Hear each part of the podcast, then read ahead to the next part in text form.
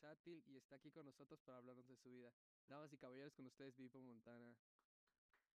Hey, ¿qué onda? ¿Cómo estás, Vivo hermano? Montana. Muy bien, gracias por la presentación y pues un saludo a toda la gente de Bella Cake. Qué bueno, hermano. Pues bueno, ¿cómo, cuéntame un poco empezando con la entrevista, cómo fueron tus inicios en la música, cuáles fueron tus influencias musicales y cómo fue que descubriste todo este mundo del hip hop? Yo, mis influencias eh, fueron muy rockeras. Yo, yo siempre desde morro escuché mucho rock por mi tío, por mi madre.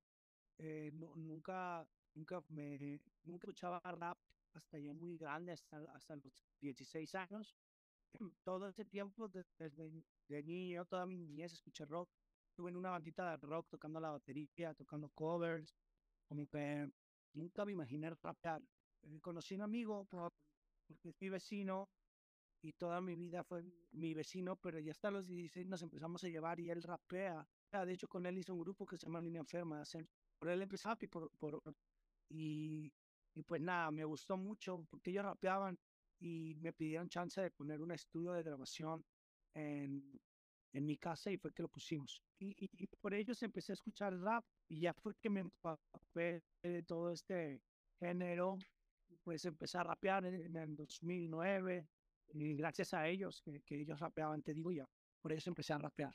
Así fue que empecé en esto. No, pues qué duro. Y más o menos como, ¿cómo fue esta experiencia, digámoslo así, empezando, pues digámoslo así, con el micrófono, con todo esto de me comentas del home studio y todo, ¿cómo, cómo te sentías? ¿Cómo fue todo esto de cuando ibas empezando? Cuéntame. Pues eh, todo empezó jugando, o sea, todo fue jugando. En mi caso, o sea, yo veía a mis amigos que grababan y yo me la pasaba ahí con ellos pisteando, cotorreando, pasando el rato, hasta que una vez me dijeron de que le metiera una canción, un recuerdo de la canción. No, no está en, en redes ni nada, pero aún la recuerdo. Y me acuerdo que, que ellos me enseñaron así de que a, a dónde hay que rimar, eh, que no me pasara del tiempo, dónde tenía que clavar bien la rima y todo. Y me acuerdo que la hice y, y cuando la grabé me emocioné mucho, me gustó demasiado. Y, y pues ya da- desde ese entonces hasta ahora no he dejado de grabar. Me gustó demasiado. No me dio nervios. La verdad es que nunca me dio nervios o miedo.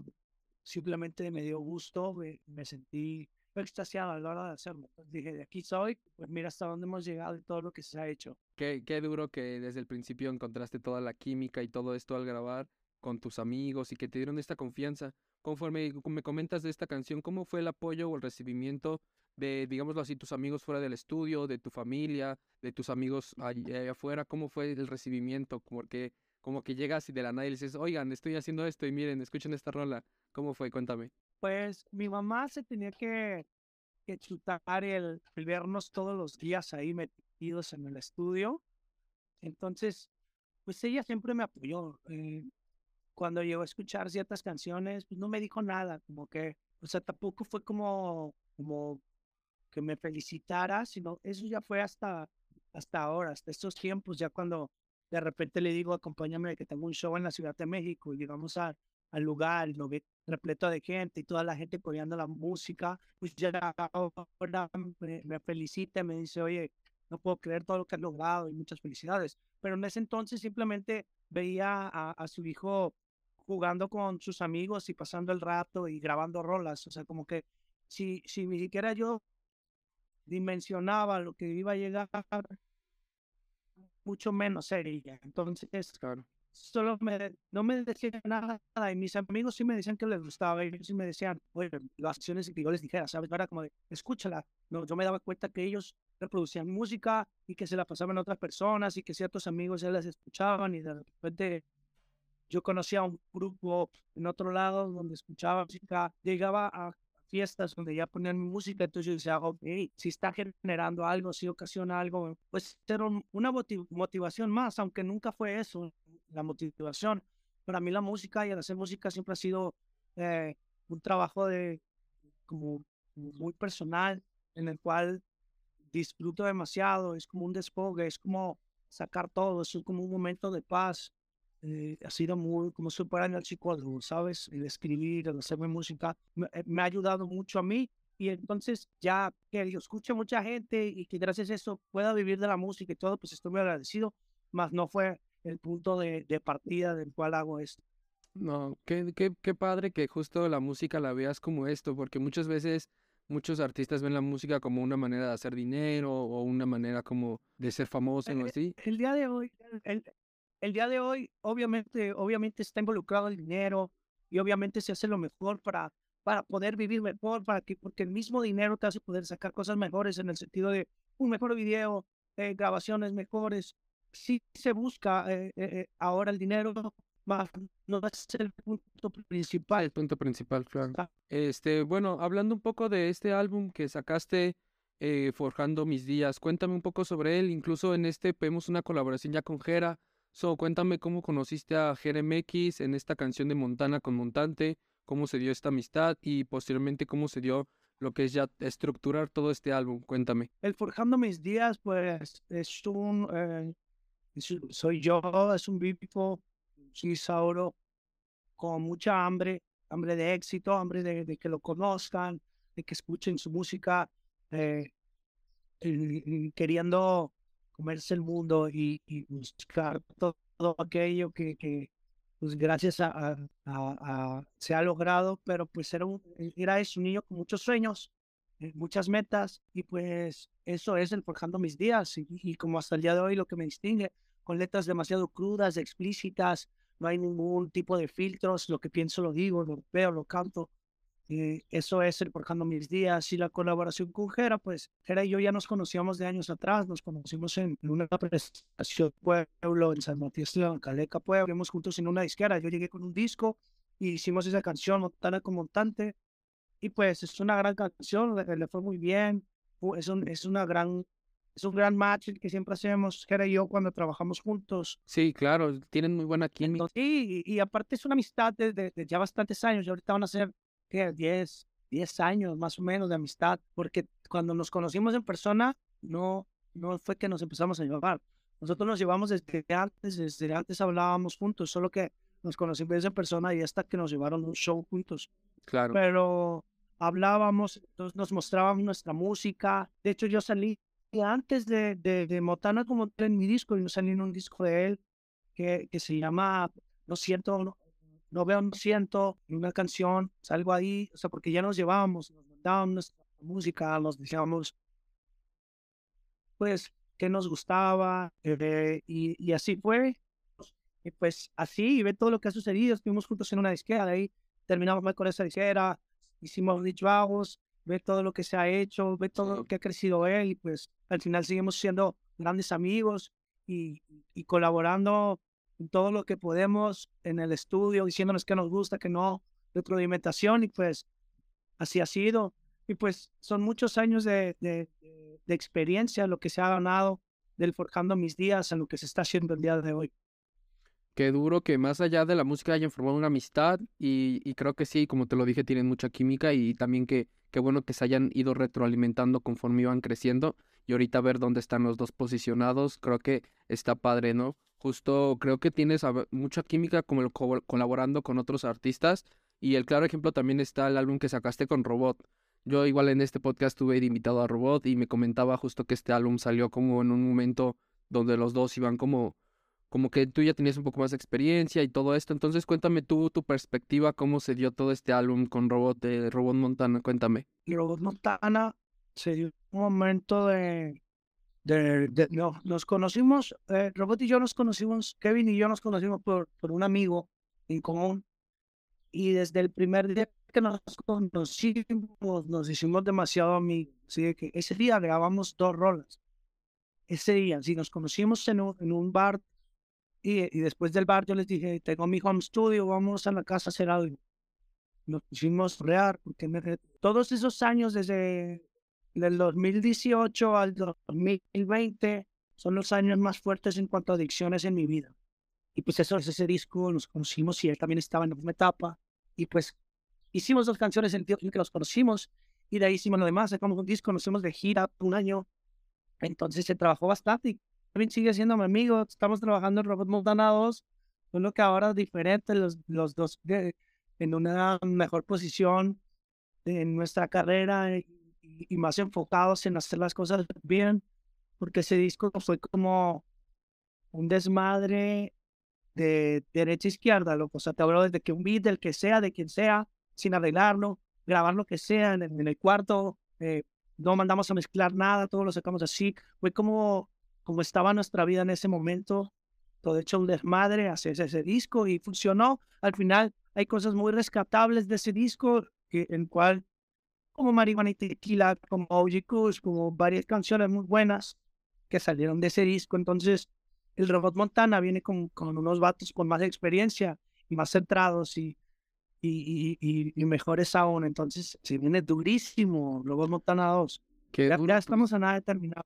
Yo lo espero muchísimo y más con todo el crecimiento que ya han tenido ambos. O sea, creo que va a ser un albumzazo, va a ser un proyecto muy chingón y más con todo ahorita lo que me cuentas, ¿no? Que ya ambos se encuentran en una en un momento de sus vidas ya más maduro, ya más enfocados, ya más todo, entonces creo que va a ser un gran proyecto. Me hablabas un poco de esto de 2019, 2020 y sabemos lo que pasó en 2020, ¿no? La pandemia. Cuéntame cómo fue tu proceso creativo al estar quizá encerrado en tu casa. ¿Cómo fue todo esto para ti, todas estas sensaciones de la pandemia a nivel mundial, a tu nivel artístico? Para mí, a mí mm, me fue difícil, más, más no me fue tan difícil porque sí vi a mucha gente sufriendo en verdad estragos de, de una pandemia.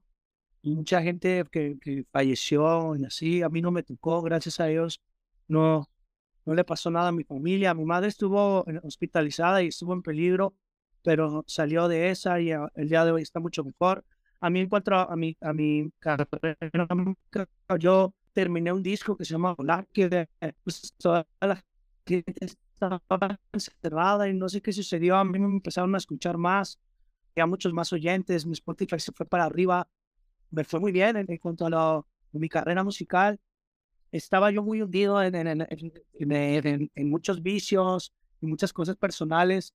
O sea, en lo personal estaba yo muy, muy mal y en cuanto a excesos, pero mi música le estaba yendo muy bien. O sea, de que por un lado todo estaba dale excelente, de que de repente me hablaban y que tu canción ahorita está en tendencia en México, eh, tal número y lleva tanto en la semana disco ya tiene ciertos tantos streams, todos, y yo, de alguna forma, así quedándome vacío en mi casa, con esos con amigas y cuánta cosa, como que, como que lo asimilé de una forma muy rara todo lo que pasaba, fue una locura, pero mi música le fue muy party, y se viene, y pues nada, saliendo de todo un, un proceso fuerte, digo, de que fue la pandemia, porque fue más como un problema personal que tuve yo y, cosas de no encontrarme, de, estar todo loco, aparte de los excesos, las drogas siempre te van a, a causar muchos daños, entonces no, no, son recomendables para nadie. Y ya salí de eso y ahora nos sentimos mejor, estamos estrenando videos, canciones, viene un disco y, y, y, y ya mejorados y con mejores poderes, con otra actitud. Qué bueno, ¿no? En verdad me da mucho gusto escuchar eso y pues creo que sí, se demuestra mucho en tu música, o sea, normalmente Ahorita está sacando muy buena música, buenos videos estructurados y todo. También algo que me ha llamado mucho la atención, eh, bueno, es que eres alguien que se ha diversificado mucho, es decir, que no se queda solo en un género. Y el claro ejemplo está cuando sacaste una canción con Ucielito, ¿no? Y El Habano y Chino el Gorila. Cuéntame un poco sobre esta experiencia de un poco salirte de tu zona de confort y decidir aventarte un reggaetón junto a Ucielito. Cuéntame. Ok.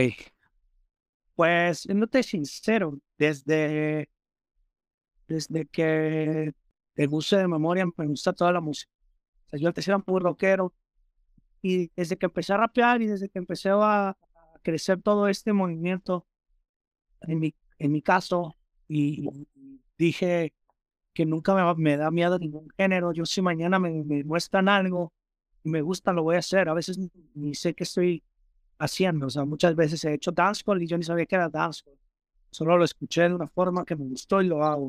Y con Ocielito, pues obviamente, para empezar, Ocielito es un referente mexicano del reggaetón muy cabrón. O sea, de que ya al inicio, si me, me monté a hacer reggaetón con el duro, ¿sabes? O sea, de que, o sea, sí hice reggaetón, pero con el duro. Así de que no me puedes decir nada, cállate, ¿no? Así de que, tú, hater, cállate, güey.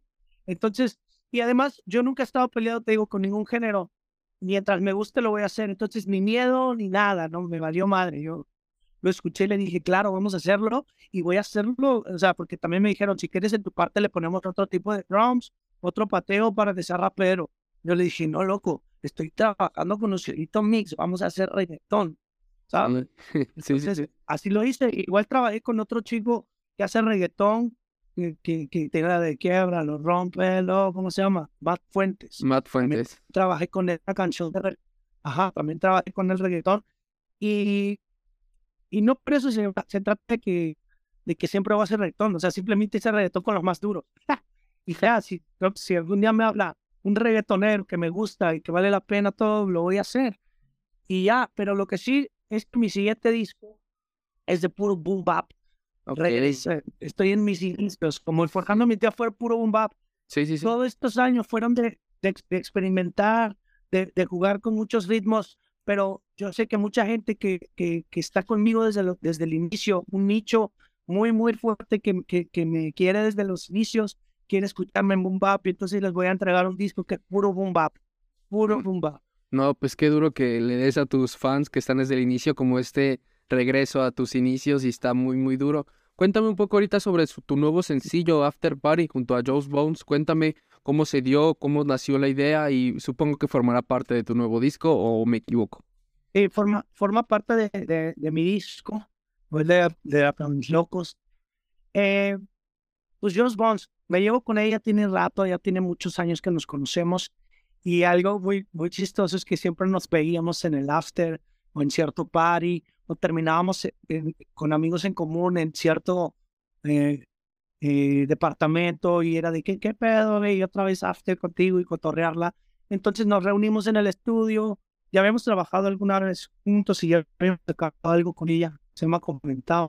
Pero esta vez que nos juntamos fue de qué hablamos y yo dije, güey, ¿de qué podemos hablar tú y yo, güey? Siempre nos estamos viendo en el party, en la fiesta, en el after party, que hay que hacer una ya en corto. Y pues fue lo que salió y, y pues hicimos la canción y pues nos llevamos muy bien. Entonces es apoyarnos en, en, en, en la elaboración. El beat lo hizo Pet Beef, un amigo de la Ciudad de México. Fue, fue fluir, ya, fue fluir y simplemente recordar y nos obviamente nos enfiestamos esa vez. La neta nos enfiestamos. Qué duro. y pues hicimos eso. Sí, sí. Es un after party. Tu voz combina mucho con las voces femeninas y en este caso pues quedó muy bien. La conexión, la química se nota muy bien en el tema. Entonces creo que fue un muy buen tema, digámoslo así como que para entrar al, al álbum y todo. Y bueno, ahorita ya hablamos un poco de este álbum, pero Quisiera que me dijeras a lo mejor y hay alguna fecha tentativa, algún número de canciones, algún featuring eh, inesperado, algo que quisieras contarle a los fans sobre este nuevo álbum. Tienen featurings bastantes. Yo creo que Rola solo va a tener tres. Y las demás son, son colaboraciones con mis amigos y vienen colaboraciones con gente internacional. Eh, se viene el disco viene demasiado, te digo, es boom bap y es demasiado crudo, explícito. Vienen canciones de vienen canciones de, de, fiesta, como ya escucharon. También vienen canciones donde solo es el delivery, ya sabes, el delivery de rapero, de, de, ser el más verga, ¿sabes? Sí. Vienen muchas cosas. Viene, vienen canciones con, voy a decir, voy a decirles, te voy a regalar aquí un, a ver, dámelo. Viene una canción con AMPA básico y enciclopedia. Oh, ok. O sea, te vuelves a contar, ok, qué duro. Está duro, duro. ¿ves? Es de NAMPA básicos de Colombia sí. y enciclopedia de Venezuela. Y pues, y los dos le dieron durísimo. La canción se llama Cancún, algo bien. Ok, eso va a, eso va a romper, o sea, y justo es como la unión de latinoamericanos, ¿no? O sea, va en el rap, está súper duro. Ya está, Simón, así es el disco y pues les va a gustar mucho porque esta vez todo es hecho profesionalmente, me refiero a, a, a dándole importancia a cada sonido, mandando a masterizar, a mezclar con los más fuertes de México. Eh, eh, vienen gente trabajando muy buena en, el disco, sabe que Trabajé con, con Majestic, que es un compa de Ciudad de México, con Jadrick, eh, con Yusuf. O sea, son gente en verdad profesional y metida en, en, el, en el, game. Entonces, va a estar muy bueno, le vas a poder subir y va a sonar hermoso. No, qué bueno, hermano. No, de verdad, con todo lo que me cuentas, sí dan ganas de escucharlo ya. Honestamente, igual lo espero un chingo. Siento que va a estar duro. Y, y bueno, pues ya prácticamente para finalizar, ¿algún consejo o recomendación que le quisieras dar a los jóvenes que van empezando a hacer música, que están escuchándote? Que no lo hagan por fama. Bueno, es que yo no, no, nunca lo he visto por eso. Que lo hagan porque les gusta. Y si les gusta, no interesa lo demás. Y si ya lo quieren llevar a otro nivel, que sean sinceros y en verdad duros con, con el criticarse, porque, porque deben de saber juzgar, de no juzgarse, simplemente calificar si en verdad lo hacen bien. Mira, no importa si solo lo haces por diversión, que te valga madres. Y hazlo siempre. Pero ya si lo quieres llevar a otro lugar y, y, presentarlo y hacer, pues en verdad calificar si eres bueno, en verdad ir con las personas correctas que no nada más te van a decir que sí o que no. Y calificar si en verdad estás hecho para esto, te gusta y, y quieres hacerlo. Solo es eso y, ya, solo divertirte. Si en verdad solo te diviertes, lo demás surgirá. Si eres bueno, no viene valiendo madre. Si te gusta, hazlo. No tienes por qué estar pendiente a lo que piensen los demás. Si te gusta hacer sentir no afecta a nadie, hazlo ya. Pues ya lo escucharon aquí, el consejo de Vipo. Te agradezco aquí la entrevista. A pesar de las fallas técnicas, creo que se fluyó bastante la plática. Y pues vayan a escuchar After Party. y vayan a escuchar ahorita cuando salga su próximo álbum, que lo esperamos muchísimo. ¿Y cuáles son tus redes sociales para que puedan ir a seguirte? Vipo Montana en todos lados. Vipo Montana en YouTube, Vipo Montana en Facebook, Vipo Montana en Instagram, Vipo Montana 228 en TikTok. Ahí vayan y vengan a escuchar After Party, que es la última que acabamos de sacar. Ahí está, duro y muchas gracias. Saludos, Kamal.